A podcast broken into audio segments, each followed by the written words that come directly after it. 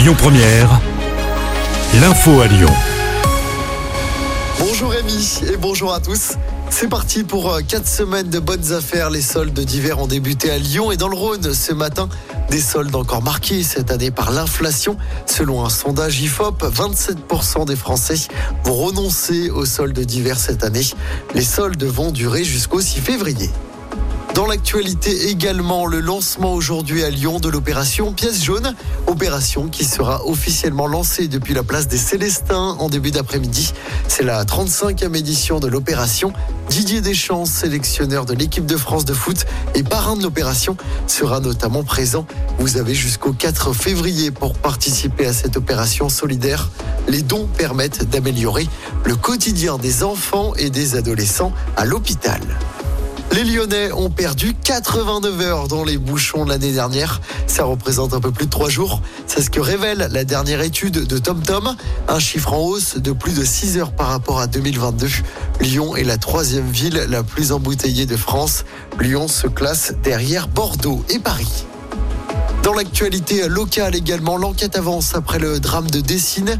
Une femme de 29 ans décédée après avoir fait une chute du septième étage d'un immeuble. C'était à dimanche soir. Son compagnon a été mis en examen pour violence et harcèlement. Mais son implication dans la chute n'a pas été retenue. La piste du meurtre est donc écartée. Son compagnon a tout de même été placé sous contrôle judiciaire. Et puis pas de traditionnel conseil des ministres. Aujourd'hui, le rendez-vous est annulé. Le nouveau Premier ministre, Gabriel Attal, est en train de composer son gouvernement et quasi certitude du casting, Gérald Darmanin devrait rester au ministère de l'Intérieur. On passe au sport en basket. Début parfait pour le nouveau coach de l'Asvel, Pierrick Poupet. Les Villeurbanais ont battu à l'Étoile Rouge de Belgrade hier soir en Euroleague. Victoire 100 à 91. Deuxième succès d'affilée à domicile dans cette compétition pour l'Asvel. Le club Villeurbanais qui reste avant-dernier du classement. Et puis du foot à suivre ce soir avec un choc en D1 féminine. C'est du championnat. L'OL premier reçoit le Paris FC, deuxième ex avec le Paris Saint-Germain. Coup d'envoi du match à 21h.